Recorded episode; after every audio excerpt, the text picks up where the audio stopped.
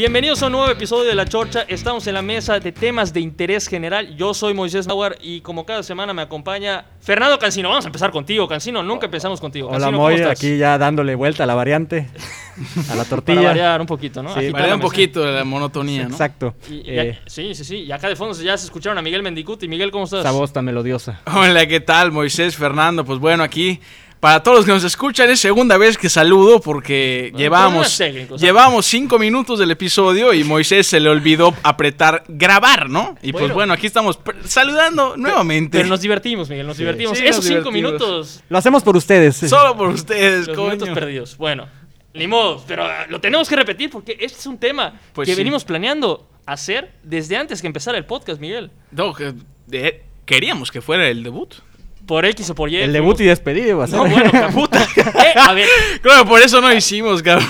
a ver, eh, este, este episodio va a traer opiniones fuertes, ¿ah? Este episodio. Sí, o sea, a ver, siempre decimos, Hay carnita. porque siempre lo decimos, eh, o sea, empezamos el episodio y decimos, ah, este tema va a estar fuerte, va a estar polémico, pero en serio, esta vez, esta vez creo que es el tema que Agárrense de sus sillas. Que se sienten, que se acomoden, agarren sus palomitas y, y escriban sus opiniones, ¿eh? Porque aquí sí hay sepa opinar. Por supuesto. ¿Y qué otro tema? Ustedes ya lo vieron, habrán visto el título del episodio. La foto. la foto. La foto. Y se darán cuenta que vamos a hablar de la cuarta transformación del gobierno de Andrés Manuel López Obrador, que ya va a cumplir dos años. Y vamos a hacer una evaluación de qué ha sido su gobierno, que es un tipo muy, muy polémico, que genera pasiones, que genera enojo, que Tabasqueño. genera... Tabasqueño, que genera resentimiento, este... Es paisano de Cancino también. oye. Y sí. que así como atrae mucho amor de muchísima gente, trae un odio descomunal. Brutal. Brutal y sobre todo de la gente que nos rodea, Miguel. Sí. Allá, allá- Sí, sí, allá sí. no hay división, hay consenso. Hay consenso. Completamente. completamente. Completamente. completamente. Pero vamos, vamos desde el principio. Vamos desde el principio. López Obrador gana en 2018 las elecciones. Tercera vez que contiende por la presidencia de la República. Ya lo había hecho en 2006, donde se alegó un fraude. En 2012, donde gana, gana Peña Nieto. Holgadamente, hubo compra de votos, pero holgadamente ganó. y llega en 2018. Miguel, caminando. Camina- Caminando. 53% de las preferencias, 30 millones de votos, el presidente más votado de la historia por mucho. Este, y la gente estaba a la expectativa, la gente a- había gente que pensaba, ya estuvo. Ya, Ya valió. Ya Vene- llegó el chavismo. Venezuela, Venezuela, Cuba, ya valió. eh, me voy a llevar mi dinero a Miami. Puta, este, sí. Yo qué sé. Y hay gente que estaba muy esperanzada. Hay gente que decía, ya la hicimos. Al Peor no se podía estar. Lo peor no sé. a ver, mucha gente, y eso es una frase que se repetía mucho, decía: peor no podemos estar. Ya tocamos fondo y de aquí solo para arriba. Y, Que era una realidad. Que Estábamos en el fondo, completamente. y habrá gente que te diga: no, hoy estamos peor que nunca. Bueno, sí. Habrá gente que te diga eso. Pero vamos Ahí a es, ver. do- ahí es donde entran las opiniones. Ahí es donde entran las opiniones. Esa noche, vamos a ver qué pasó esa noche. Esa noche de- declaran a López Obrador ganador con esa victoria arrolladora. Cancino, ¿qué pasó por tu mente? ¿O cuál Eh, fue tu reacción? Ese primero de julio, ese domingo, eh, yo cuando me desperté, yo, yo ya tenía en la mente que López Obrador iba a ganar. O sea, antes de votar. Sí, antes de votar. Ya se sabía. Digo, igual iba a ser, eh, iba a estar en la casilla, pero al final no, no me tocó. O sea, no, sí, no- dato. Ibas ¿Ah, a sí? estar allá. Sí, iba a ser funcionario de Funcionario de casilla. casilla. Cuidador. Casi, casi, pero al final no me tocó. Fuiste a votar como cualquier persona. Como cualquiera, a ejercer mi, mi voto. Derecho. mi Libre y al- secreto. Libre y secreto, exactamente. Soberano. El caso es que yo ya sabía que, que, o sea, ya era más que inminente, ya se veía venir desde, desde tiempos de campaña que eh, López Obrador iba Muy a ganar. tranquilo estaba. Muy tranquilo. Fue casi mero trámite ya eh, el cierre de, de- de campaña, ya se veía venir. Cierre campaña con Belinda, con todos Sí, allá. ahí en, en el AMLO Fest, en, el Azteca. En el Azteca. Azteca. El- Ya no me entonces, acordaba de eso, eh, sí, sí, sí. cierran las casillas, que será? 6 de la tarde. Y se supone que el anuncio iba a ser por ahí de las 9. Cuando cerraron las casillas y se veía, ya tenían como que contados los, más o menos, le- de las casillas que iban cerrando antes, ya era más que obvio, ya, ya, ya era oficial casi casi. Y en el momento en que salió victorioso él, y más que nada Anaya salió a dar la declaración de que no iba, o sea, que no, no tenía la victoria ese día. Claro. Salió primero Mid, que con todo respeto Mid, no, o sea, no Sí. iba a ganar Mid. O sea, ya lo sabíamos. Mid solo fue a, a tomarse la foto casi casi para que subieran de, de agradecimiento. Anaya ya salió con... ¿Anaya, le, le sentiste posibilidades en algún momento, Anaya? O siempre... Por, por ejemplo, yo terminó el primer debate y López Obrador lo vi tan mal y Anaya lo vi tan bien que dije, capaz y la remontan allá. Eh, fíjate que en la campaña no. yo creo que le vi posibilidades a Naya antes de la campaña, ya cuando, cuando era precandidato y todo, todo este rollo. Pero ya en la campaña dije, no, en algún momento se va a caer este del pedestal. Claro. Y hay, hay que- hay que hacer una distinción. Puede Anaya ser un... No lo sabemos porque no lo, no lo llegó a hacer. Puede ser que tenga las habilidades para ser presidente. Se ve que es un tipo inteligente, se ve que es un tipo preparado, se ve tiene que es un- ambición. es un tipo estudioso, pero no te genera nada, eh, no te genera ningún Es sentimiento. un, Naya. robo- es un robot. Eh, le, le decían el, el- el robot, el, el chicken little, lo, lo que tú quieras. Sí. Este, y no te genera nada. Yo creo que como candidato no jala gente a Naya. No te genera absolutamente nada. Y competir contra un, un político que te genera todo, como López Obrador, que es un experto, o sea, es un tipo que ya... M- ya- Es un político. Tiene colmillo. Es un político magnífico. hecho y derecho desde De de décadas.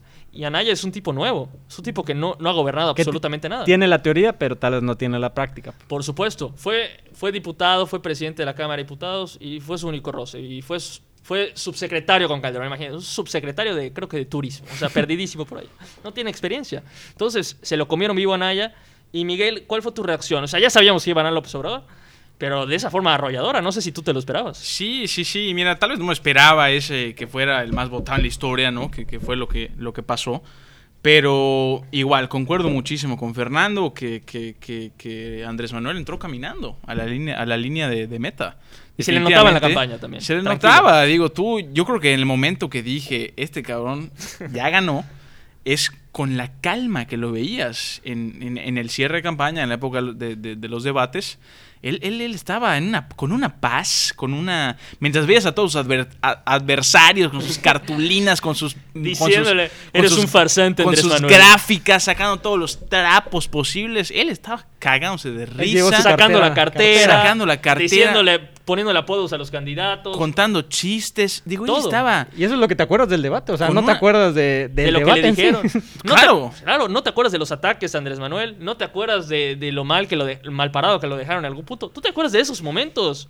O sea, que se quedaron el tema de la cartera, el Ricky Ricky Canallín, y párale de contar. Eso se quedó de los debates. Sí, y digo, tú ve- y, y veías al equipo con una tranquilidad tremenda, veías a, no sé si alguna vez llegaron a ver, pero había como un, ¿A Tolini o qué? a Tolini, había, había un Tolini debate. con el de Dini? Había, había un debate, no sé cada cuándo. de los chavos. De los chavos, por así decirlo, los representantes. Cada los candidato. juveniles, los jóvenes. Sí, los... Cada candidato radio, te- ¿no? tenía un representante, eh, creo que era con... En televisión. con- en, en- en Televisa, En tele- creo estaba que en era Televisa con- y estaba en el financiero. Había- estaban en varios lugares. No sé con Lore de Mola o con quién era. Sí. Pero había un debate cada determinado tiempo, creo, creo que era semanal, eh, donde los representantes jóvenes de, de cada candidato tenían su, su, su, su plática, su charla, ¿no? Sí, sí, sí. Y, y te, da- te das una, una, una de risas porque a, a este Antonio Tolini. Que era el, que De era el representante de, de Ahorita Morena, está candidateando para que secretario. ahorita ya está, ya está en su campaña para Sí, la sí, sí. Secretaría General del partido.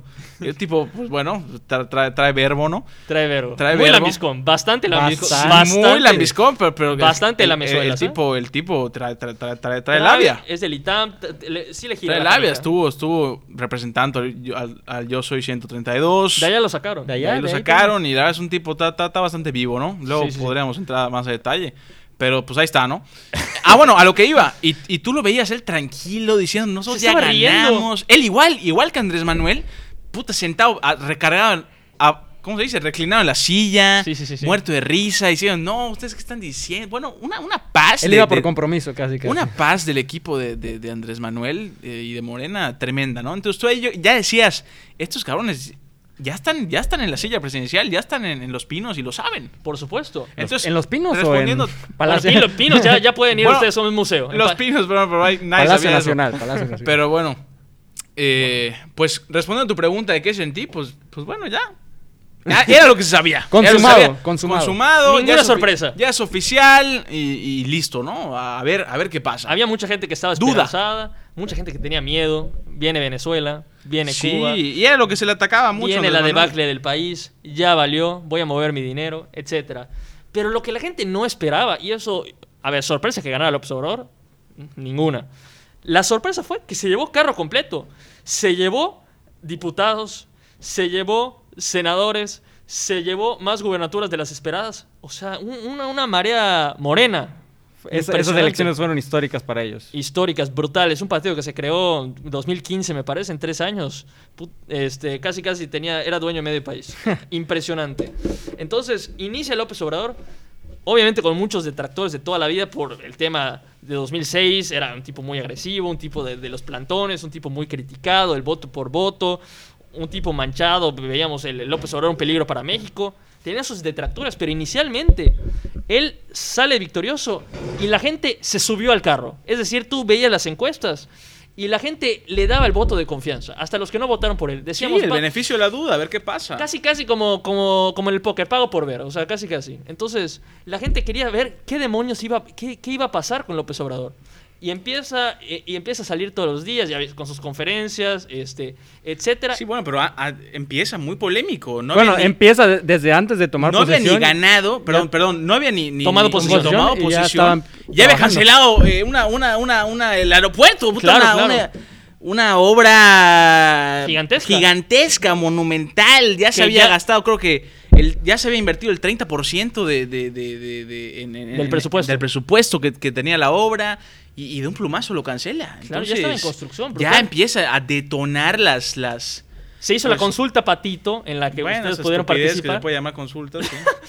Hubo tres días para votar. No sé si alguno de ustedes que nos está escuchando le tocó asistir. A mí sí me tocó asistir. Moisés sí fue. Yo, a ver, pero pareciera que yo busqué la casilla. A ver, yo estaba trabajando este, en el centro de la ciudad de Mérida y casualmente, casualmente me tocó pasar junto a una casilla en la Plaza Grande, estaban allá, y dije, voy a pasar, voy a ver qué onda. A ver cómo está, ¿no? Pasé, me bajo, me, eh, Voy por un helado. voy por un helado, este, voy a votar y vas y, y- y no es nada que ver con las elecciones del INE. Allá tú votas abiertamente sobre una mesa de, de- de plástico. Había techo, había, No, no había lona, techo. nada. había ahí. techo, pero para el, eh, la persona que estaba allá. Ah. La- la- los que cuidaban las casillas eran gente de Morena del Estado. Ok. No era gente obje- objetiva, o sea, no era gente de un órgano electoral. Era Independiente. gente del partido. Estaban allá, entonces te apuntaban tu credencial. A mí, a ver, se supone que había una aplicación donde te registrabas y una vez que te registrabas allá ya no podías votar en ningún lugar. No pasó así, tenían una plumita Bic, eh, una hoja en blanco y allá apuntaban tu numerito o el- los últimos dígitos de tu numerito y párale de contar. Y si la subieron a la aplicación o no, nunca se sabrá. Y de allá salieron todos esos temas de gente que votaba tres veces, gente que votaba cuatro veces, que es una, una consulta que no funciona, no, etcétera, ¿no? Entonces, ah, ah, yo fui, obviamente, este, voté porque continuara el aeropuerto, pero la gente que me tocó votar al lado, eh, que votó con- conmigo en ese momento, porque el voto no era secreto, era público, todos lo podían ver, votó que se cancelara el aeropuerto.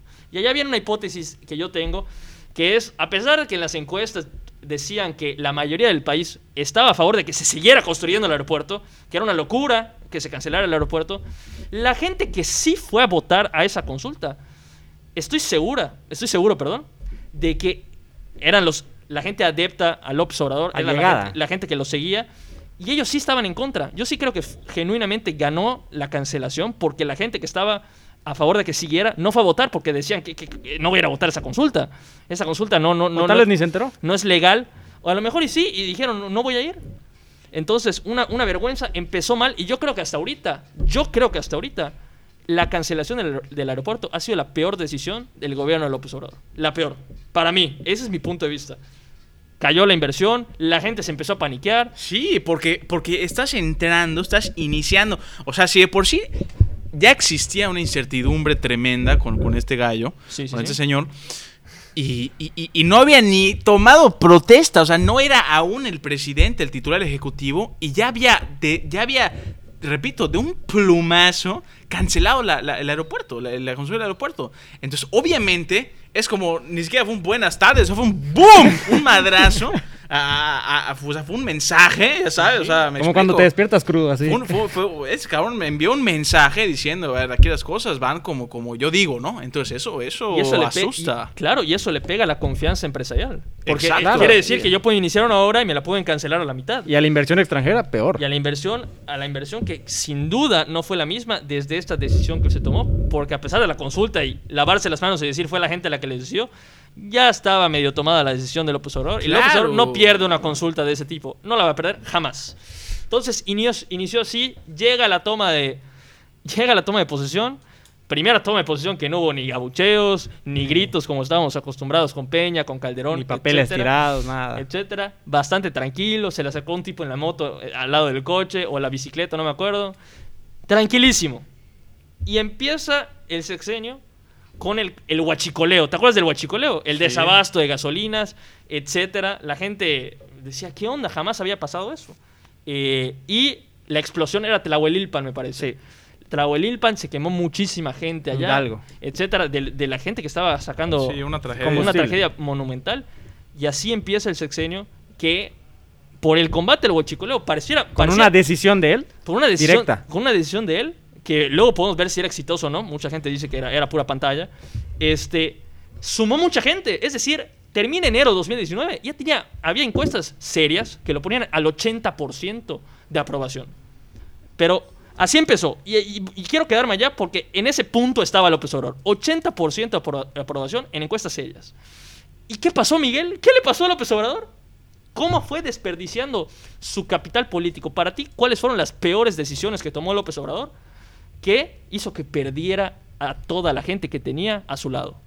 O de su lado, perdón. Claro, pues mira, a mí una cosa que, y antes de entrar al tema de las decisiones, que hay muchísimas, Sí. a mí yo quiero enfatizar que pues, yo creo que, o no sé si, yo creo que no seré el único, que es lo que, una de las cosas que más eh, me, me irrita de, de este señor y, y me, y me frustra, me, te- me causa impotencia, es cómo ha desprestigiado, creo que es la palabra idónea, la figura del presidente de la República. ¿A qué te refieres? ¿Tú ¿A qué me refiero? O sea, que la está pisoteando. Sí, la figura como tal. Digo, él, La investidura la, presidencial. la investidura presidencial, ¿no? Digo, yo tengo, eh, yo, yo tengo la idea que un presidente, uno siempre, pues, hay, tiene que darse a respetar, ¿no? Y, y este tipo, vamos, como él se siente y sabe que ganó y arrasó y sabe que más de la mitad de los que votaron por él, es decir, más de la mitad del pueblo quería que, y lo, lo quería él y lo veneraba como un presidente, pues él ya, yo ya, lo empecé a sentir ya arrogante, eh, como que, digo, Soberbio. él, pro- soberbio, él, él, pro- él propone y hace, eh, comienza, perdón, el, el tema de las, de las mañaneras, es decir, pararte frente a una cámara y reporteros todos los días a las 6 de la mañana, Del- 7 de de la lunes a viernes a las 7. a las 7. No se lo pierdan. No se lo pierdan. Y, y- y bueno, tú veías, empieza, empezabas a ver que X reportero eh, le hacía una pregunta seria, algo de qué quieres, de Pemex, de la gasolina, de la seguridad, de eh, la economía, cualquier tema que, que tú, el que quieras, que sea un tema serio y de importancia para el país. Y él te, saca, te salía con una... eh, Por la tangente. ¿Saben qué? Siempre tenía una duda. La verdad es que, ¿ustedes cómo creen que debe decirse? ¿Tortillería? Parecía a Derbez. ¿Gasolinero Pa-? Parecía a, a, a Derbez, cabrón. Eh, ¿qué será como Armando Hoyos? ¿Qué- ¿Será gasolinera o gasolinería? O, por ejemplo, Estaría bueno. ¿tortillera o tortillería? Eh, estaría bueno averiguar. Siguiente pregunta. Oye, maestro, espérate. O sea, te están haciendo una pregunta seria, delicada. Eh, te repito, el tema que quieras, pero hubieron preguntas delicadas. Y como buen beisbolista la batió. Y, y- y- y sa- y te sale con eso y oye, tampoco, ¿no? Tampoco se trata de eso y, realmente empiezas a perderle respeto a, a- a la figura, al, al presidente de la nación y, eso es algo que a mí me frustra muchísimo y así lo he venido haciendo desde siempre, desde siempre y... Entonces, la- por, por los dichos del presidente y la forma en que responde todos los días, ¿eso fue el primer indicador de vamos mal? Sí, para mí sí, para mí sí. Ok. Cancino, ¿para ti ese es el primer indicador de que vamos mal? Pues no, no lo diría así, o sea, Claro, es- a- o- digo, así es personal la opinión, Eh, pero ajá, las mañaneras vi ni, ni fu ni fa, o sea, realmente es un show para él eso, o sea, es un fantástico. Es un show.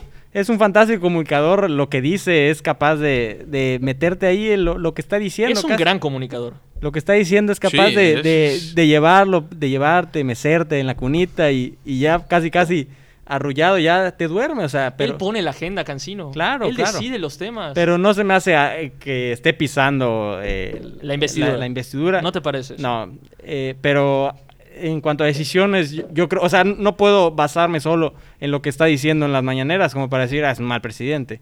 O sea, no, no, realmente no. O sea, por, por ejemplo, para ti van por encima los resultados que Claro. ha tenido que Claro, lo que va a salir a sí, decir. Claro, sí, claro. y no, yo no estoy, digo, yo Que no tampoco estoy- hay resultados buenos. Claro, a eso voy, no, O no, sea, te, no te puedes basar Ah, solo ajá, en eso. Puede estar siendo como un mago, eh, distrayendo y eh, del Hay otro lado. muchas distracciones, porque decía yo, es un gran comunicador. La gente va a decir, ¿cómo va a comunicar si ve cómo habla lentísimo y todo eso? No, a ver, es no es un gran orador. Es fantástico. o sea. A ver, no es un gran orador, pero él, cuando saca una frase, todos se la saben.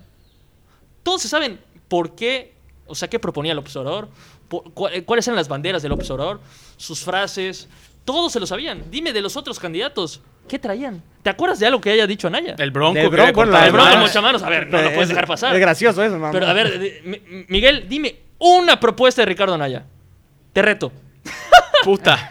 Eh, no, no, propuesta como tal no me acuerdo. pero- Nada, porque no Sí. saben posicionar. No, pero sí, traer a sus hijos de Estados muchísimo, Unidos. muchísimo, le metía muchísimo la tecnología. Habría, había, Eh, una, ah, había, bueno. había una propuesta, algo de la tecnología, no sé si era si usa para, Twitter, pues, para las escuelas y- o algo así, ¿no? Bueno, por supuesto. Sí.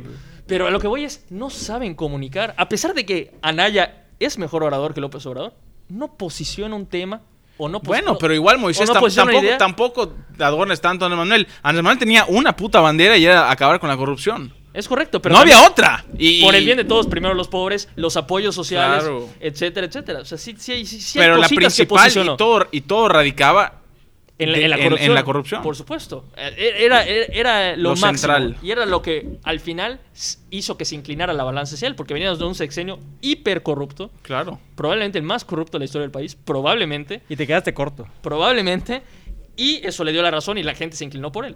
Eh, Pero a ver, Cancino, las mañaneras, ¿te gusta el ejercicio de, la- de las conferencias mañaneras a ti? Eh, pues sí, o sea, es una gran estrategia comunicativa, eh, política, pero no te puedo decir si estás siendo de buena forma realizada o no. Yo te diría que implementada de buena forma puede ser una, o sea, puede ser una herramienta que, que sirva para próximos presidentes o hasta que pueda ser tomada en cuenta para gobernadores. O sea, Por eh, por- porque es algo de interés eh, general el saber cómo está, qué está Y pasando. que el presidente dé la cara. Pero ese, ese- ese es el deber ser. Eso debería ser la conferencia. Eso no es lo que, va- lo que vemos todas las Exacto, mañanas. exacto. Si ven ustedes las mañaneras, por supuesto. Hay un conjunto de paleros que son los que hacen la mayoría de las preguntas. Está el Molécula, está el del parche, El del que no parche. necesita el parche, que ya se rascó el ojo varias veces allá y no necesita el parche, pero tiene el parche. ¿Así? Sí, sí, por La supuesto. señora esa, ¿cómo La señora, la, la güera, no muy natural. Hay varias gentes allá que son los aduladores del presidente, son los que hacen la mayoría de las preguntas y A empiezan... modo, a modo. y que por supuesto, inician... ¿Cómo, cómo empiezan preguntándole a Cancino? Querido señor presidente. Presidente, este, jefe de la nación, este, líder supremo. Eh, Comandante Usted supremo. que ¿no? todas se la sabe, usted que nos ilumina el camino. Se la dejan ¿Por botando qué- en el área, casi, ¿por qué, casi. ¿Por qué Calderón es tan estúpido, señor presidente? Por favor, díganos. Y así empiezan casi, casi. O sea, le- le- dicen lo que él quiere oír. lo- Lo que quiere contestar. yo- O sea, yo, yo creo que podemos decir que trabajan para López Obrador, casi, casi. Trabajan para López Obrador porque no trabajan para ningún medio serio. Trabajan para López Obrador. Y yo creo que es el grave problema de las mañaneras. Si las mañaneras tuvieran periodistas serios, a ver, que ya de repente se presenta Jorge Ramos en la mañanera y arma un buen debate y se pone buenísimo. Y, pone bueno. y de repente va Denise Dresser y ha, ha- ha ido y se pone buenísimo. ¿Qué daría yo porque fuera Lore, Lore de Mola? Que no haga su mañanera este, falsa, que, estuvo, que da, da mucha risa y todo lo, lo que ustedes quieran. Que vaya Lore de Mola, porque estoy seguro que no le negarían la entrada, porque allá sí se verían muy mal los del gobierno. Entraría Lore de Mola. Cualquiera puede entrar. Cualquiera puede entrar, te registras como Te periodista. registras. A ver, si, pueden- si van los que no, no son de ningún medio, son de redes Sí, sociales. de YouTube, puede decir. O Denise Dresser, que Denise Dresser es analista, ni siquiera es periodista y pudo ir y pudo hacer sus cuestionamientos. Lorena de Mola, con todas las de la ley, puede entrar a registrarse y entrar. Y yo creo que le tendrían que dar la palabra, porque si no quedaría muy mal. Muy mal. Usual- usualmente cuando va una figura grande, le dan la palabra sí o sí, Claro. porque si no quedas muy mal. ¿Qué daría yo porque fuera él y armara un debate? Porque te están dando la posibilidad con López Obrador y que lo encarara y que le dijera todo lo que le dice en su programa. No, un- no, no, ni siquiera un debate, una pregunta que lo, lo ponga en jaque, yo Por digo. supuesto. No te preocupes, te va a contestar que si es tortillería o tortillera. Pero se pone mejor. A ver, lo- esos periodistas son, son punzantes, Miguel. Sí, o sea, no- no va a quedar ahí. No te, no te sueltan. O sea, no te sueltan. Eso es lo que valdría la pena. Por supuesto. ¿Qué hubiera dado yo? Porque Peña Nieto hubiera tenido conferencia de prensa con periodistas serios. ¿Sabes cuántas conferencias de prensa tuvo Peña Nieto todo su sexenio? Una. ¿Cuán- Una. Una. En transición con López Obrador porque la pidió. Nada más. Entonces, a mí sí me gusta la idea de que el presidente dé la cara a periodistas serios. A los paleros de ahorita no, no me interesa. Es un programa este, de propaganda del gobierno.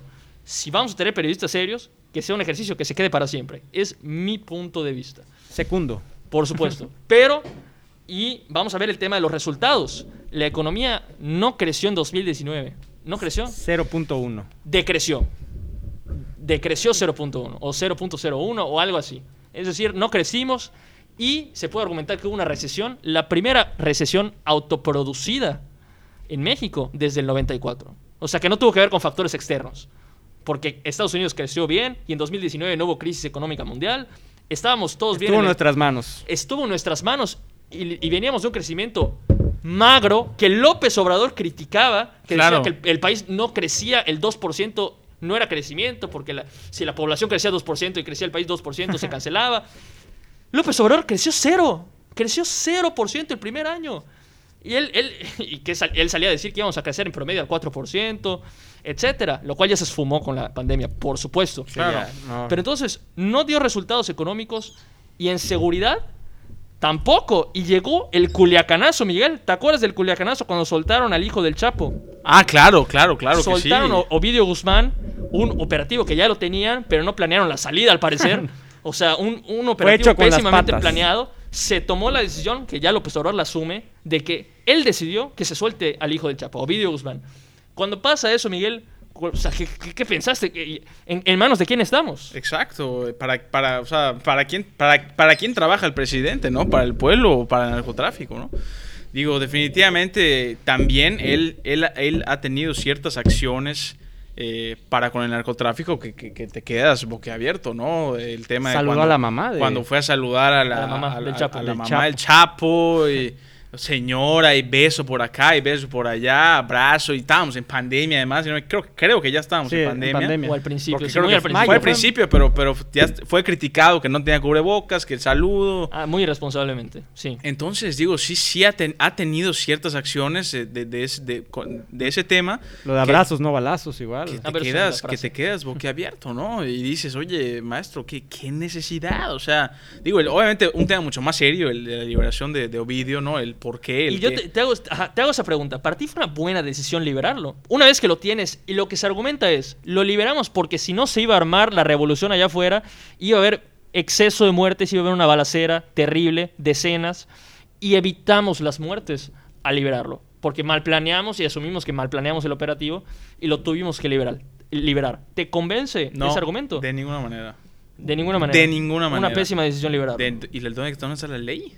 ¿Dónde queda la ley? ¿Dónde está la, la división de poderes? ¿Por qué el presidente de la República va a tomar esa decisión? ¿Cuál es el Poder Ejecutivo?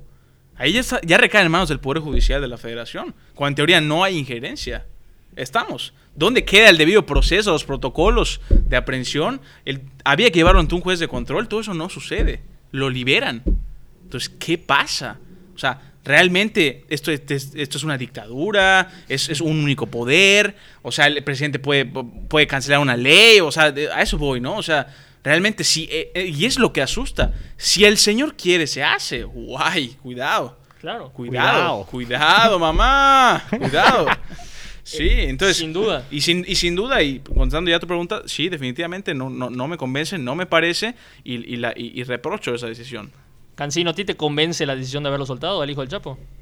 Eh, no- igual no me convence, pero pues yo, así ya teniendo la- la- las cartas sobre la mesa, ya... eh, Porque acuérdate de los videos, ¿te acuerdas Sí, de los sea- videos? Antes de que lo soltaran, veías los coches Ya era la explotando, rebelión. Veías, veías a todos los, los narcos en las calles. la purga. Se veía, se veía fea la cosa, como Se se decía, a darle. se decía que ¡A tenían... darle! ¿Tú crees? Sí. Sabiendo que ellos tienen hasta mejor arsenal que lo que tenían... Pues es que, es que ahí, viene la, ahí viene la falta de preparación. ah, claro. Todo tiene un, todo por eso- tiene un porqué. Una Pero- raíz. pero, a ver, lo que están asumiendo ellos es, no lo preparamos bien, retirada. Pues ¿cómo dices que no lo preparas? Eso ¿Bien estás hablando del hijo de. Chapo Guzmán? Por Es que desde ahí, desde ahí estamos mal. Por supuesto, Miguel. Pero ya, ya, me- sí, ya entendí. En Ya- ya ese me plano. entendiste. Sí. Yo creo que alguien debió haber renunciado. Alguien tuvo que haber perdido la cabeza después de lo que pasó. Y no pasó nada. Y por eso mismo yo, yo creo que ni siquiera fue orden directa de López Obrador. O sea, él, Aunque él lo asuma. él lo asumió, pero nada más para dar la cara ante otra persona que, que fue la que realmente la tomó. Puede ser, puede ser. Y, y- y también a raíz de eso y del saludo a la mamá del Chapo, se dice, hay acuerdo de López Obrador con los narcos. ¿Te convence también esa? No me convence, la verdad. Eh, digo, igual le tocó. Veníamos de un sexenio histórico igual en homicidios, en eh, eh, y le tocó el primer año igual fue histórico, o sea, De violencia. de violencia, creo que 30 mil El año más violento de la historia del país. 30 mil homicidios, o sea, es altísimo. Y, y realmente el hecho de que según se haya firmado algo, o sea, que hay algún pacto con, con los narcos, pues no, no se refleja en eso, o sea, sigue habiendo la violencia. Eh, pu- puedes decir, ah, pero no es de los cárteles o es, es casi casi eh, particular, pero aún así sigue habiendo, o sea, no, no, no se refleja en eso. O sea, la, la violencia no cedió y no ha cedido. La, la- la- apuesta del gobierno, que ha sido la Guardia Nacional, no ha, no, no ha generado absolutamente nada. Seguimos. Solo fue un cambio de uniforme, casi fue un casi. cambio para agarrar a los militares que estaban y decir ya son policía, entre comillas, ya son un cuerpo diferente, ya, ya van a respetar los derechos humanos. Y muy mal tomada esa decisión, o sea, Pero, pero te voy a decir una cosa, la Guardia Nacional se formó por unanimidad de todos los partidos. Fue una reforma constitucional en la que estuvo de acuerdo PRI, estuvo de acuerdo PAN, estuvo de acuerdo todos. Y se aprobó en los 32 estados de la República en todos los congresos. Por eso nadie dice nada en contra de la Guardia Nacional, porque oposición y gobierno estuvieron de acuerdo.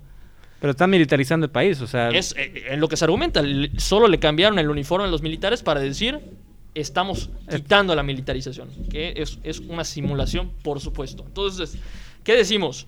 No hay resultados en seguridad, no hubo resultados en economía. El primer año, que es el año que no hubo problemas mundiales, claro, hay no que hubo hablarlo. ¿eh? crisis, estuvo creciendo Estados Unidos y en ese contexto llega la pandemia, lo que nos faltaba, Miguel. Llega la pandemia del coronavirus y genera no solo una crisis sanitaria, sino una crisis económica la más grande en casi un siglo. Sí, sí, sí. ¿Qué te ha parecido el manejo de la pandemia en México? Desde López Gatel hasta todo. ¿Qué te ha parecido? No, terrible. A mí, a mí, a mi, a- en mi opinión, a, mí no, no, me, ha- no me ha parecido. Yo no, yo, yo siento que estamos, estamos solos. Definitivamente, los, los, los estados de la República están por su cuenta. Definitivamente es muy claro que ni siquiera hay buena comunicación. Digo, el, pre- el, el- el gobernador de, de X estado, en este caso de Yucatán, dice una cosa, tiene el semáforo de un color, el, gober- el- el- el- la secretaría Federal a nivel cosa. federal dice otro color. Y, y, pues bueno, realmente no, no, no, no, no me ha parecido. Si literalmente en algún punto dijeron los estados van a tomar las decisiones, prácticamente, Nosotros vamos a, a sugerir el color. Nosotros vamos a sugerir lo que deben hacer o si ponemos este color pueden moverle hacia arriba, hacia abajo Claro. no, etcétera. Eso esa ha sido la estrategia. Pero más allá de eso, López Gatel. Apareció López Gatel que nadie lo conocía, era un Y subsecretario. empezó, Sí, empezó bueno, venerado. hay- Lo conocían, eh, eh, había hablado de los alimentos, del tema de las drogas, su campaña del, del paraguas, pero solo la gente que está muy pendiente de esas cosas lo habrá conocido antes de la pandemia. Perdón. Por supuesto. Llega la pandemia y es el centro de atención este, del país entero. Entero. ¿Qué demonios va a decir López Gatel? Sobre todo los primeros días. ¿Cuántos muertos llevamos? ¿Qué hay que hacer? ¿El cubreboca sirve? Quédate en casa. Otra estrategia de comunicación. Otra estrategia de buena, comunicación. im- buena implementada. O sea, cada, cada 6 de la tarde había. Aparecía. Hasta domingos, hasta Sí, sábados. Sí, o sea, se paraba el día que fuera y donde estuviera. O sea, llegó, creo que llegaba a moverse del lugar y. Por supuesto. La Pero. ¿no te parece que, a ver, al principio dijeron, perfecto, un científico es el que está a cargo de la pandemia, estamos bien, López Obrador se hizo a un lado, no va a estar metida la política en esto, entonces la gente estaba, estaba bien, tenemos una figura en la, en la cual apoyarnos. Pero ahora la figura de López Gatel está muy desprestigiada. Ya no es la misma figura que antes. Ya la gente no le cree, se pone en tela de, en, en- en- tela de juicio y en duda las cifras que presenta, si en realidad hay tres veces más muertos de coronavirus allá afuera y no se registran. La estrategia de no hacer pruebas masivamente como era la recomendación, etcétera. Y la arrogancia de decir, estamos bien y ahorita... Estamos en el pico. Som- en el pico estuvimos meses, estuvimos meses en el pico de la pandemia y ahora somos, llegamos a ser tercer lugar, ahora somos cuarto lugar en muertes del mundo por coronavirus. Y eso que puede haber un subregistro de Claro, muertes. claro, puede haber. Entonces, este, López Gatel, ¿te ha gustado? ¿Cuál- cuál- qué calificación le darías al desempeño de López Gatel? Su figura fue mu- muy, maltratada. O sea, entre gobierno, sociedad, el mismo presidente, eh, medios, realmente se encargaron de. eh, pues en, endiosarlo, luego casi casi es una basura, luego no le hagan caso. Lo de TV Azteca, no le hagan caso a López Gatel, ¿te Casi, casi, sí. Entonces, no me, no me quiero arriesgar con una calificación eh, entre del 0 al 10, pero yo creo que lo pasarías, un 6. Lo pasarías, un Sí. 6. O sea, realmente fue, mu- muy malo, pero pues sí, de, de- en algún momento sí yo creo que tenía la, la esperanza de que sí se podía hacer. Se salieron las cosas de las manos. Sí, se, ha- se habla que tuvieron tiempo. Tuvieron tiempo porque primero llegó, a ver, primero fue China, luego llegó Europa y luego llegó les ven- les vendimos tiempo. insumos médicos a, a China y se y los luego, tuvimos, y, luego tuvimos que necesitar esos Se insumos que, que dimos, ¿no? Un- eh, hubo mala planeación o no hubo previsión en ese momento, pero de que tuvimos más tiempo que muchísimos países, tuvimos mucho más tiempo.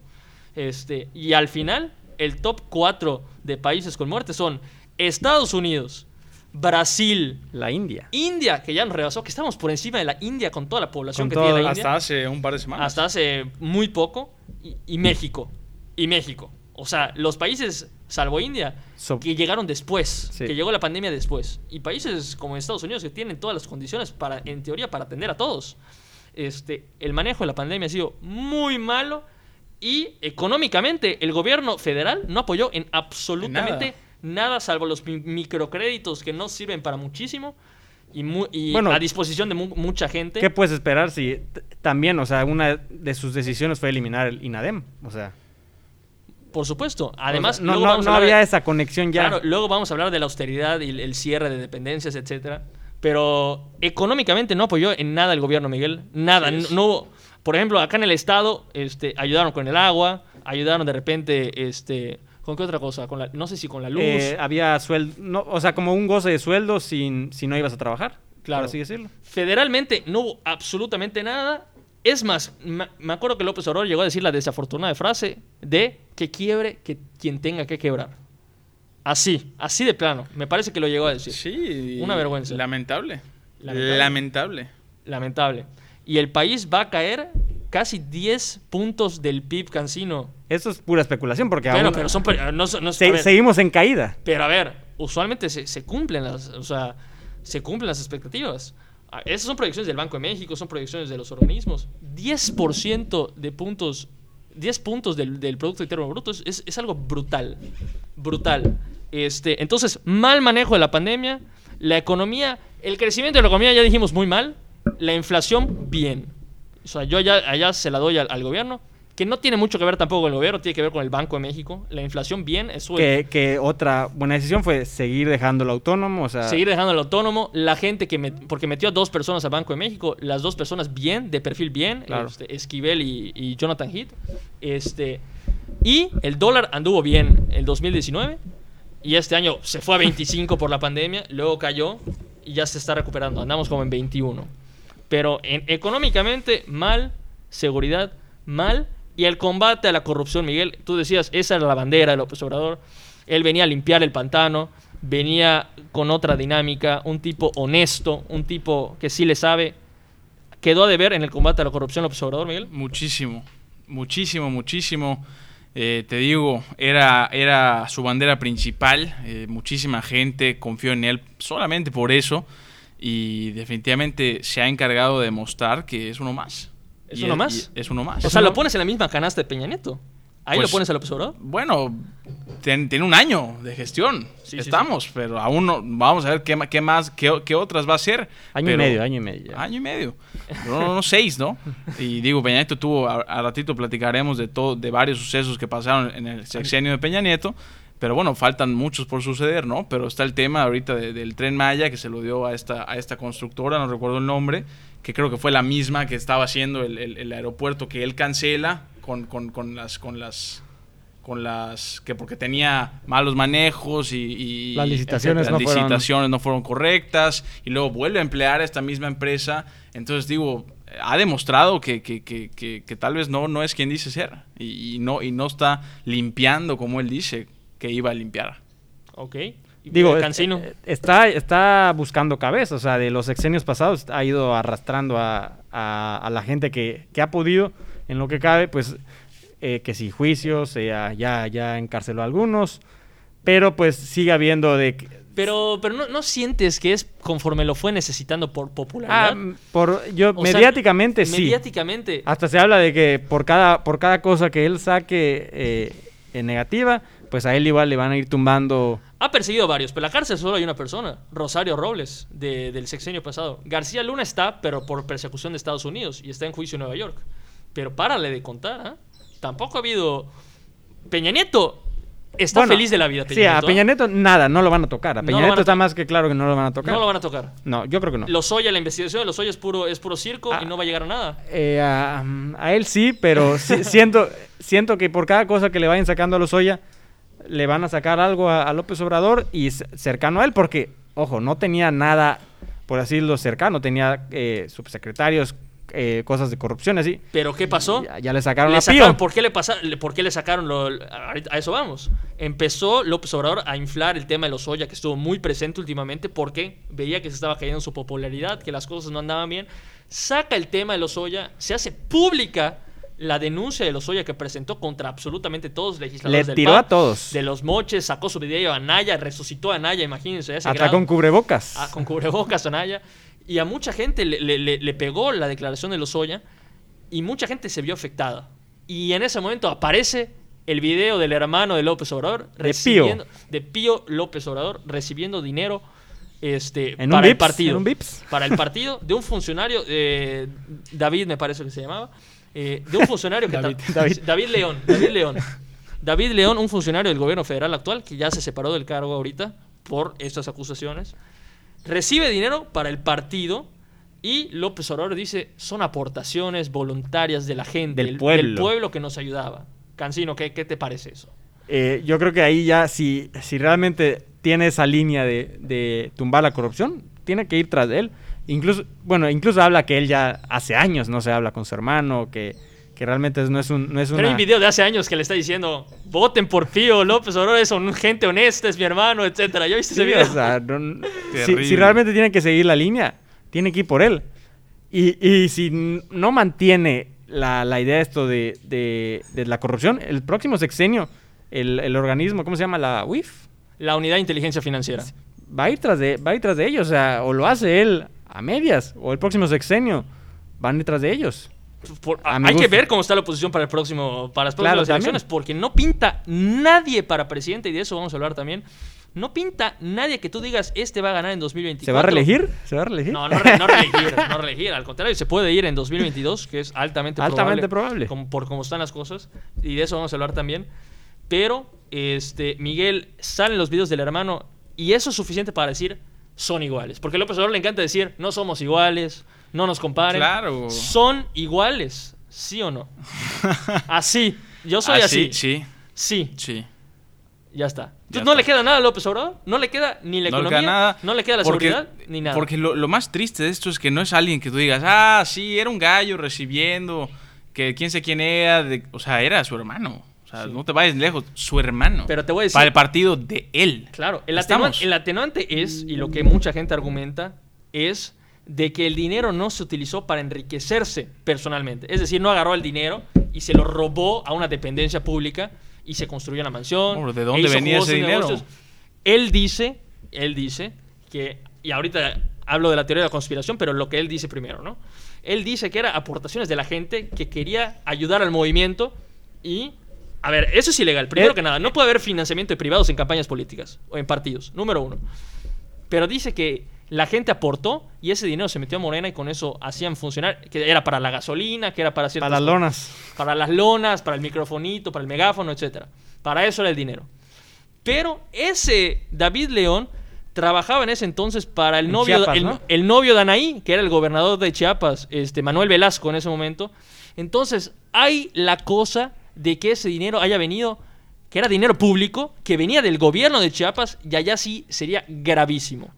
Chiapas, uno de los Que es mayores. lo más probable. ¿Qué es lo más probable? O sea, a ver, ¿en qué país estamos? Tampoco podemos No, y- pintarnos y de rosa. o Chiapas, sea, uno de los mayores estados con desigualdad. O sea, con pobreza, es uno de los estados más pobres del país. Imagínate, y- y o que sea, de ese dinero, ¿para qué iba? O sea, realmente, ¿cuál era el, la utilidad que iba a tener? O sea, Por ¿a quién se le quitó? Porque para mí sí es muy diferente. Es muy diferente que se cumpla la versión que él dice de gente voluntariamente me dio dinero para Ah, gasolina por Dios, por a Dios. me robé dinero del gobierno de Chiapas. Es muy diferente la gravedad. Una cosa es... A ver, las dos son delitos. Las dos, las dos Los están dos mal. son ilegales. Las dos están No mal. hagas cosas buenas que Pero hay de delitos a delitos. O sea, hay el delito de, de- de difamación y hay el homicidio calificado. o sea, son dos cosas, son dos animales diferentes de los que, de los que estamos hablando, ¿no? Entonces, la, la bandera de la corrupción sigue allá, sigue allá, cayéndose cada vez más porque también ya se frenó con lo de los Oya. Le pusieron su estate quieto con lo del hermano Completamente. y ya no ha dicho nada más. Dijo, no me la juego, que me saquen otro. Porque hay la cosa de que hay 15 videos más. ¿Viste ese tweet? Sí. De que hay mucha gente que dice, hay 15 videos más en cola. O sea, no me no sigan hablando de los Oya. Sí, no están sigan- esperando. Están esperando este, a que cualquier cosa que mueva a López Obrador, le van a sacar otro. Y lo que más le pega a López Obrador es en la honestidad. Así es- es. es lo que más Porque le es queda. lo único que le queda a su palabra. Es lo único que le queda. Ahora, vienen las elecciones de 2021. Importantes. Muy importantes. ¿Por qué son importantes? Porque hay la revocación de mandato en 2022 que ya está en la Constitución. O sea, esto no son consultas patito, esto no son cosas de López Obrador Ya. que dijo. Esto ya está en la Constitución. las, va, con- las va a- las va a organizar el INE. Y, y el López- en 2022 se, junt- se juntan las firmas, se hace la elección de López Obrador si se va o se queda. Si se va López Obrador, si la gente decide que se vaya, el Congreso que esté en ese momento, que es el que vamos a votar ¿Que- el año que que, vamos viene, a votar? va a elegir al presidente que se va a quedar hasta el final. Por o eso sea, es- tres años más. dos años, de Dos 2022 años. hasta, hasta el final de Va a terminar el 2024. sexenio. Es correcto. Entonces, ¿por qué es muy importante la elección del próximo año? Porque por la gente que ustedes voten, que ustedes que nos están escuchando, son los que van a decir, probablemente, quién va a ser Otra el próximo... condicionante. eh, por- claro, probablemente, quién va a ser el presidente de México por dos años. No tú directamente, el legislador por el que votes va a decidir quién va a ser el presidente de México de 2022 a 2024 si se llega a Si ir se López llega a Obrador. ir. Y hago la pregunta, ¿quién quiere ir primero? Eso es pregunta de sí no. Tú, Miguel, ya no quieres participar en preguntas de sí no. Ya está. Ya me bombardeaste. ya te bombardeé. Cancino, revocación de mandato. Hoy por hoy, te sale, la revocación es mañana. ¿Votas porque López Obrador se vaya o le das tu voto de confianza para que termine? Candente. Sí o El no, sí- que. el sí, no. El sí, el sí que. Es, que así es, así va a aparecer en la boleta. ¿López Obrador continúa o revocado? Esa es la pregunta. Eh, bueno, no puedo saber quién va a ser mi representante en el Congreso. Bueno, Ahí ver, pero- te la cambio. A ver, te la, te la cambio. ¿Para ti hace alguna diferencia que el Congreso esté dominado por Morena o no? Prefiero oposición. Ah, bueno, entonces, si hay, si es un Congreso dominado por Morena, ¿votas porque se quede López Obrador? Eh, pues sí. Sí, para ti sí. Eso. Sí. O sea, prefieres que haya, que siga López Obrador con su Congreso dominado por Morena. O sea, como venimos. Sí. Así está. Así está. Ningún cambio. Y si, Si, hay oposición, claro, o sea, que, que si se hay vaya. oposición, que se vaya López Obrador. Sí, Así de plano. sí. Miguel, 2022 es mañana. ¿Votas porque se vaya López Obrador o porque se quede? Que se vaya. Que se vaya. Pa- aunque con el Congreso como esté. Está difícil, ¿ah? Está difícil. Bueno, Pero, para la pues, gente bueno, que nos está escuchando, claro. pensará, no está difícil. No, no, No, está facilísima. eh, no, es que ha- ha- habría que ver, habría que ver quién está en el Congreso y, y ver si vale la pena, ¿no? Pero pues sí, yo creo que sí, yo sí votaría porque se vaya, realmente. No, yo, yo igual votaría porque se vaya. Este, Inva- así que- invariablemente. invariablemente, como estén las cosas, evidentemente hay que lograr que no haya mayoría de Morena el 2021, que esté, es. que esté parejo. Que esté parejo. que se pueda supuesto. decidir entre todos quién va a terminar de gobernar y decidir que se vaya el observador por una vía establecida en la ley. O sea, no es, no es golpe de Estado, no es lo sacamos a la mala, no es tomamos la vía armada, es la ley lo trajo y la ley se lo llevó. Y Así es. la reforma que él puso. Se escucha bonito. La ley lo trajo, la ley se lo llevó. Y la reforma que él puso. Él puso las reglas del juego. Él puso las reglas del juego. Entonces, este, yo votaría porque se vaya López Obrador en 2022. Y, pero que tomen en cuenta la gente que nos está escuchando lo importante las elecciones del año que viene. Por favor. Y vamos, vamos a hacer la pregunta del millón. La pregunta del millón. Porque, les voy a decir de una vez, les anticipo. Y esto es muy raro en nuestros círculos. Es muy raro, es extremadamente raro. Es el Chan, signo- chan, chan, chan. es el signo del apocalipsis, casi, casi. Que, y no lo planeamos a la hora de hacer el podcast. Del a la hora de armar el de- line-up. A la hora de. Fue de- casualidad. De definir la gente que iba a participar en el podcast de inicio. Los tres que estamos en esta mesa votamos por López Obrador. Así de plano. Votamos por López Obrador. Y entonces vamos a hacer la pregunta, vamos a, hay que darle la cara a la gente, hay que darle la explicación a la gente de por qué demonios decidimos tomar esa decisión. Buen, Miguel, empiezo contigo. Empiezo contigo, Miguel. sí, sí, sí, Te voy a hacer la pregunta que la gente eh, tiene en su cabeza. ¿Por qué, Miguel, decidiste darle el traste al país? ¿Por qué decidiste destruir al país? ¿Por qué nos trajiste a López Obrador, Miguel? Eso está pensando la gente en su cabeza. Pues sí, mira, eh, realmente esto es un tema que a mí me, me encantaría me, me- me- me encanta que, que vayamos a tocar porque, pues bueno, realmente se ha, hemos iniciado, se ha iniciado hace, hace bastante, yo creo que desde que López Obrador empezó con sus estupideces, de satanizar a todo aquel que, que, que, que- votó por el, por, por él, ¿no? O sea, que votó por la, pues por la, por, por, por el cambio, ¿no? Y, y realmente dicen, ustedes, espero estén arrepentidos. Bueno, claro, ya llegaremos a eso, ¿no? Sí, sí, Creo sí, que sí. ya es evidente, ya lo dijimos varias veces, que estamos, que estamos arrepentidos. Una vez que ya dijiste que votamos por él, porque pues ya dijimos que... O sea, ya, ya Quisiéramos que se vaya. análisis y ustedes habrán Claro. cuenta que fue más negativo que positivo, por sí, supuesto. pero, pero es... Hay, hay- hay que, hay que contextualizar, ¿no? Digo, realmente, y, y yo lo digo y lo sostengo, que todo aquel que no haya votado por López Obrador, yo creo que no, no hizo su tarea No hizo su tarea. como mexicano. Los que votaron por Mid y Anaya no hicieron su tarea. No hicieron su tarea. ¿Por qué? ¿Por qué dices eso? Porque, y, y- y ojo, ¿eh? O sea, hay que, hay que, hay que tener, hay que prestar atención. Habrá gente que ya se encendió con No, esa. sí, yo creo que, que definitivamente el, el- el- el- el- el país estaba en los suelos. Con Peña Nieto. Con Peña Nieto. Veníamos de un, pues de un PRIAN, porque antes de Peña Nieto fue, fue, Calderón y fue, Fox. fue Calderón y Fox. Y, y veníamos, ya, ya era una, ya, ya era, ya era triste, realmente era, era triste ya ser mexicano, venías, era escándalo tras escándalo tras escándalo de corrupción. Tenías el, el caso de Oceanografía, que era, que era esta empresa eh, que se dedicaba a hacer reparaciones, tenía contratos multimillonarios con Pemex para hacer reparaciones, que los sacan a la luz y dicen que un 30% eran reales y otros 70% eran falsas, eran facturas falsas y estaban clavando más de 400 millones de, de, de 400 mil millones de pesos, una cosa así.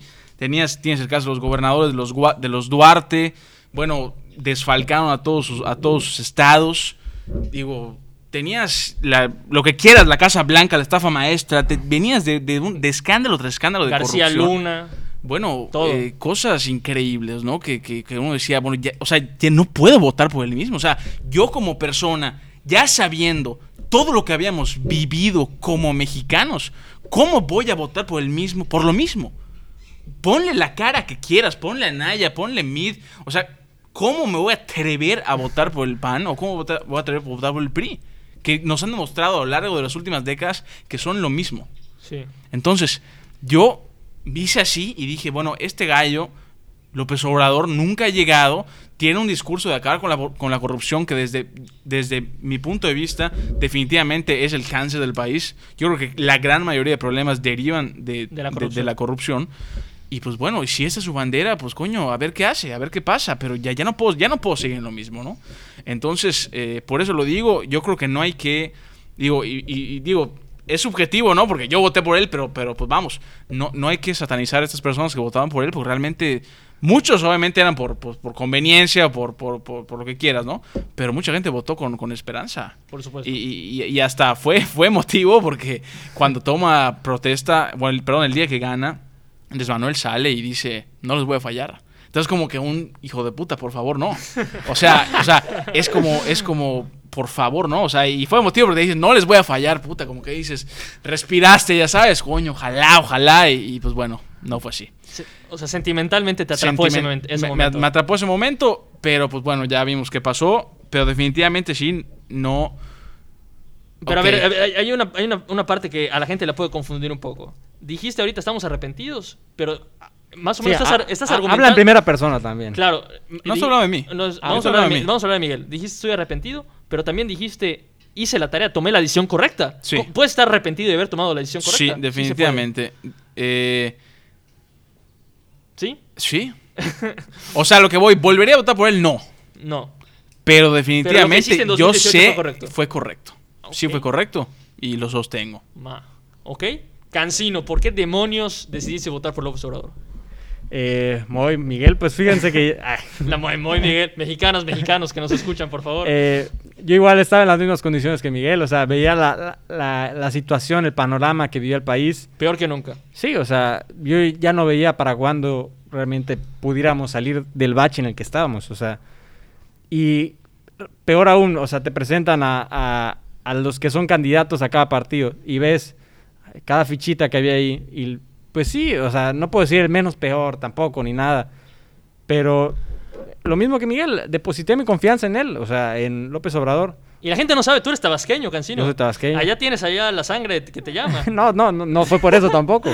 Pero igual, o sea, veía como sexenio tras sexenio, a- ahí, eh, o sea, Granier, o sea, ves el PRI que hubo ahí. En- en la- Tabasco. Y en cómo, cómo tenía el Estado y realmente no, no se merecía ese, ese trato eh, con, con los partidos. Pero Y entonces, ¿por qué no el PAN? Tampoco, o sea, yo, yo no veía a Naya como, como una solución viable, o sea, la forma en cómo llegó de, de esta manera que, que se quitó a todos de encima. A y, Margarita le hizo a un lado. Le, Sí, o sea, y, y esa, esa ambición que tenía de no te poder. dio buena espina. Sí, no, no, no, no lo veía tan bien. Esa ambición, es, esa, esas ganas de, de quererlo eh, y el cómo apartó a todos y al final dividió el partido. Sí, sí, sí. Tiene dividido el partido ahorita. Entonces no, no se me hacía buena espina. El Bronco, pues, era, era una burla casi casi. El Broco, Y. Mid no, no tenía los fundamentos, nada, o sea. Y pues sí, o sea, yo no te puedo decir me arrepiento de mi decisión. No te arrepientes. No, a, a- a mi forma de ver la vida, yo no me puedo arrepentir de mis decisiones. Son Ah, las. Tú, ah, ah, tú en general en la vida Ajá, no te arrepientes. no me arrepiento de las decisiones que tomo, o sea, eh, ya es un camino que he recorrido, o sea. Y, Por algo la de- lo decidiste su Claro, o sea, y- y, y es las, esas decisiones son las que me han formado como persona y considero que, que se tienen eh, consecuencias, más que nada, buenas o malas. Que algunas han sido buenas, algunas han sido malas, claro. Pero no me arrepiento de la decisión que tomé en, en ningún motivo. Por supuesto. Ahora sigo yo. ¿Y tú? Ahora Moisés? sigo yo en el banquillo de los acusados. Digo, déjame decirles, antes que Moisés empiece a hablar, que Moisés era... No, ¿qué vas a decir? Primero, ¿qué vas a decir, Miguel? No, bueno. Moisés era pro AMLO desde que teníamos 14 años. Desde la, desde la elección de 2012. estamos en segundo de secundaria. Y llegó el PAN 14 al colegio y lo rechazó. Y Moisés era el único niño que se la pasaba hablando en salones que AMLO A debía ver, ser el es que la gente no, para ponernos en contexto, a- mí me gusta mucho se- seguir la política, la Claro, política nacional. sí, sí. y debería, de- debería de- ser de- común. Por supuesto. Pero de- tu punto de vista debe ser muy enriquecedor porque tú, o sea, tú sí seguías a Andrés Manuel. Yo no. Yo voté en contra del PRIAN. En esa Yo. elección. Cancino no sé, creo que entiendo que también. Bueno, a ver, de ¿qué tanto puede seguir un niño de 14 años también la no, no, política? no, O sea, no, claro, pero te mantuviste así hasta, hasta, Claro. hasta el último, hasta y el 2018. De, y de esa elección de 2012, yo sigo creyendo que era el mejor candidato. O sea, de- entre Peña Nieto, López Obrador y Josefina Vázquez Mota. Y Dios, Cuadri, Cuadri. Y Cuadri, bueno, Cuadri que, que decían que era un, era un grandísimo, en su, eh, o sea, un, en su- un- un genio. ¿Qué llevaba? ¿Su van? su, eh, sí, de la Volkswagen, así, su, su camionetita. de hippie. De hippie. De esa elección, yo sigo creyendo que López Obrador era el mejor de, esa, de, esa, de ese conjunto de candidatos. Josefina no me convencía absolutamente nada. Si López Obrador habla, habla lentísimo y terrible, ella, te, ju- eh, te juro que era como arañar el pizarrón. O sea, yo no podía, no decía nada nuevo. Veníamos del sexenio de Calderón, tenía que continuar el pan. Este, terrible.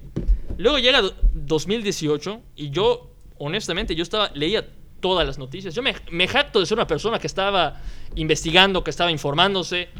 No voy a decir como analista de- político de la televisión, pero este, Tenías el interés. más que el, el promedio de la gente, ¿no? Este, vamos por allá. Y yo volteaba a ver, objetivamente, volteaba a ver la administración de López Obrador en la Ciudad de México. Vamos a ver cómo lo hizo en la Ciudad de México. Porque a diferencia de Mid y Anaya, y este. Y el, bueno, el Bronco todo- ya era gobernador, pero muy poco. haber números. Claro. Eh, volteabas a ver el gobierno de la Ciudad de México y tenía buenos números López Obrador. Es decir, eh, en la violencia disminuyó. Bajaron los homicidios, bajaron los secuestros. Hubo un punto en el que subió, pero luego lo bajó. Y al final de su administración bajaron los, los dos indicadores. Económicamente estuvo bien. La popularidad de López Obrador llegó hasta el 80% a la mitad y terminó por allá del 70%, que es altísimo. Era el, go- el- el gobernante más popular del país. Eh, y no tenía ningún escándalo de corrupción directo. O sea, los escándalos de corrupción de López Obrador eh, y de, sus cercanos eran Bejarano, que lo agarraron, el señor de las ligas con, con el dinero, que acabó en la cárcel. O sea, era un tipo que, que, que- que lo agarraron y se castigó. Y párale de contar, no había absolutamente nada más. Era un tipo sumamente austero. Era un tipo que no, no se ha enriquecido a costa del poder, si lo quieres ver así. Y yo sigo pensando eso. O sea, López Obrador no es un tipo millonario, no es un tipo que, que viva de lujos, no es ese político. Y es- eso lo sigo pensando. ¿Que sí es suficiente para decir que es un buen presidente? No. López Obrador no va a pasar la historia si sigue así como vamos, que es muy difícil que cambie la, la tendencia. No va a pasar la historia como él quisiera, que se pone a la altura de Madero, de Juárez, de todos. No va a pasar la historia como un gran presidente de México, sin duda. Yo sí me... Yo, a ver, estoy profundamente decepcionado del gobierno, sí, sin duda, que no le quepa la menor duda a nadie. Arrepentido, yo estaba... mm, no me convencía mucho esa palabra, pero cada vez estoy más convencido de que estaríamos mejor con cualquiera de los otros dos candidatos. Hoy por hoy. A ese grado. Yo creo que a ese grado hemos llegado. O sea, yo creo que con, por ejemplo, con Anaya o con Mid, el país hubiera crecido. Sí o sí. O sea, económicamente hubiéramos estado mejor. Violencia no. Violencia yo creo que hubiera sido lo mismo. Yo no creo que ellos hubieran tenido la receta de violencia. Y el tema de la corrupción hubiera bajado un poquito. O sea, de, de Peña Nieto que llegamos a la cúspide, yo no me imaginaba a Naya rebasando a Peña Nieto en el tema de, de la inmunda corrupción que había. Y Mid, yo creo que sí, yo, para que veas, yo creo que Mid es un político honesto. Yo creo sí, que- pero, pero, yo creo pero Mid- Mid, Mid puede decir misa, a ver, brother. a ver, o sea, yo no voté por Mid. A ver, Miguel, Claro. yo no voté por Mid. Pero Yo estoy no- diciendo que la corrupción hubiera, hubiera bajado. ¿Con Mid? Estoy diciendo que no iba, iba a ser el mismo nivel de Peña Nieto, ¿no? Ah, pero estaría mejor que Andrés Manuel. Si estuviera todo el monstruo del PRI ahorita en el gobierno. ¿Tú No, por- crees? A ver, por- a ver, yo estoy diciendo en conjunto, económicamente estaríamos mejor. Econo- no, Econ- sí, y eso, es eso no te lo debatí. Que es muy importante. Pero en cuanto a corrupción. En corrupción no estoy diciendo que estaremos mejor. Estoy diciendo que no íbamos a estar igual que con Peña Nieto. Ah, no, claro, no. Eso, eso es lo que yo estoy diciendo. Yo, a ver, con Andrés Manuel no tenemos la corrupción de Peña Nieto, no tenemos la corrupción de, de otros, sexen- de, de otros sexenios, aunque vayan apareciendo los videos, aunque vayan apareciendo cosas, no hay la corrupción ahorita que había antes. Sin duda. Sin duda. Y que no le quepa la menor, la menor duda a nadie. Lo que yo estoy diciendo es, Mid se me hace un político honesto. Una, una isla en medio del desierto que es el PRI, una de las pocas que hay. Yo nunca votaría por el PRI. Jamás. A eso voy, claro. Jamás votaría por el PRI, aunque postularan a la Madre Teresa de Calcuta, yo no votaría jamás por el PRI. Pongan a quien pongan. Yo no voté por el PRI. Y yo voto, yo no tengo un partido. Yo voté por López Obrador y todos mis demás candidatos por otros partidos. Otra cosa.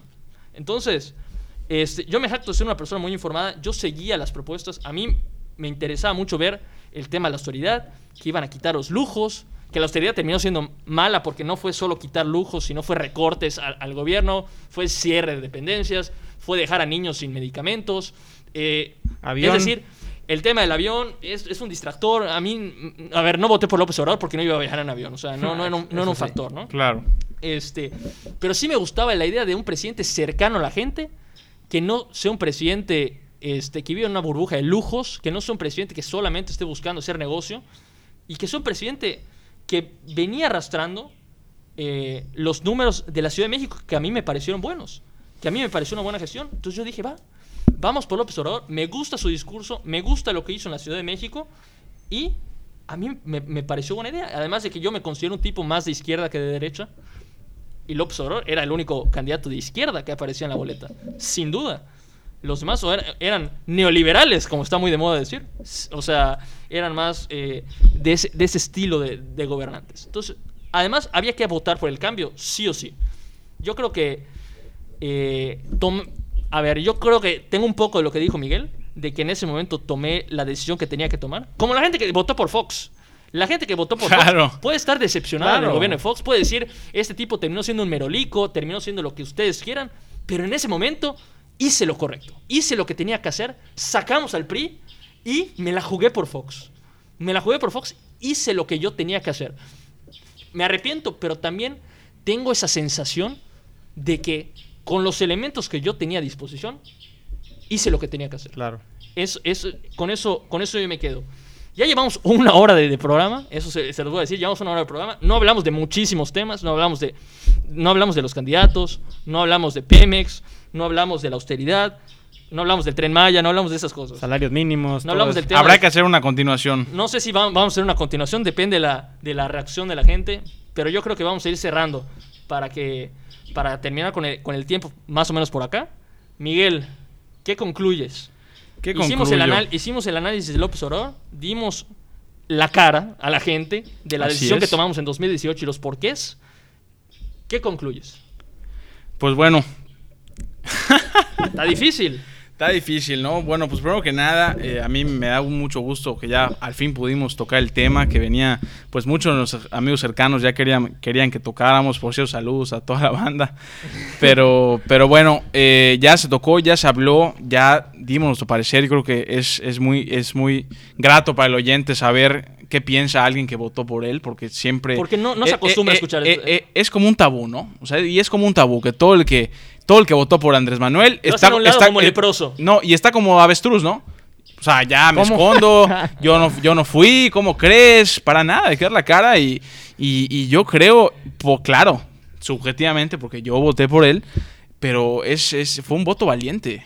Para mí requirió coraje, requirió valentía, porque sabíamos que era jugársela, porque no cualquiera, porque cualquiera, pu- mucha gente te dice, mucha gente, pues no, yo sí quería votar por él, pero me dio miedo y voté por, por Anaya. Bueno, o por que quieras, ¿no? Claro. Pero yo creo que sí, fue un voto valiente y, y hay que estar orgullosos de eso, de que tuvimos el coraje de hacerlo y, y por todo lo contrario. Hay, Claro. que, hay que dar la cara, hay que explicar por qué fue y, y- pues bueno, eso Claro, me llevo. Y hay un sentimiento igual de. Y lo tengo que decir porque yo lo, lo siento de mucha gente. Lo vives. se- Lo vivo. Porque, a ver, yo no lo estoy diciendo por primera vez esto. O sea, la, la gente que me conoce sabe, sabe qué pienso y lo que he pensado en los últimos años, etcétera. Y la gente se te acerca con un sentimiento de superioridad, como que tú votaste por AMLO, tú no me puedes decir nada. O sea, tú no tienes idea de tomar decisiones. Y tú, tú le preguntas, oye, ¿por qué votaste por Anaya? ¿Qué traía Anaya? Y no te, saben, no te dicen una propuesta de Anaya. Nada. Primero, la principal propuesta de Anaya era repartir dinero en el ingreso básico universal y están criticando a López Obrador que da dinero. O sea, ahí está la, primera contradicción, ¿no? Porque no tienen idea de, de- de qué traían los otros candidatos. Votaron por ellos porque no era López Obrador.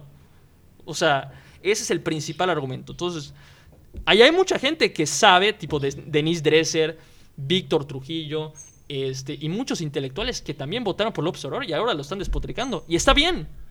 Está bien. Está bien analizar, está bien ser objetivos, está bien no casarse con una idea, está bien eh, desilusionarse con un político. Porque no, no es como un equipo de fútbol con el que tienes que estar a muerte Claro. no es, no es, un- no es, no es de toda la vida. No hay que casarse con. Si te decepcionó, hay que decirlo y punto. Si está mal, está mal, punto. No hay que defenderlo hasta la muerte. Los incondicionales no deben tener cabida en esta sociedad porque nos arrastran hasta el hoyo. Hay que ser autocríticos y críticos con nuestros gobernantes. Faltaba más. Cancino. Claro. Conclusión.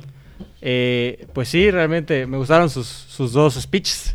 Eh, real- realmente me conmovieron. eh, Gracias, gracias. Y sí, o sea, realmente yo nunca voy a, voy a hacer algo para, para no beneficiar al país. O sea, realmente no... Claro, nadie vota con, con Con- esa intención de voy a darle la torre a México. ¿no? Ajá, o sea, no, y nunca, y, y menos pensando primero eh, en mi persona antes que lo colectivo. O sea, para mí siempre va a estar primero lo colectivo que, que lo individual.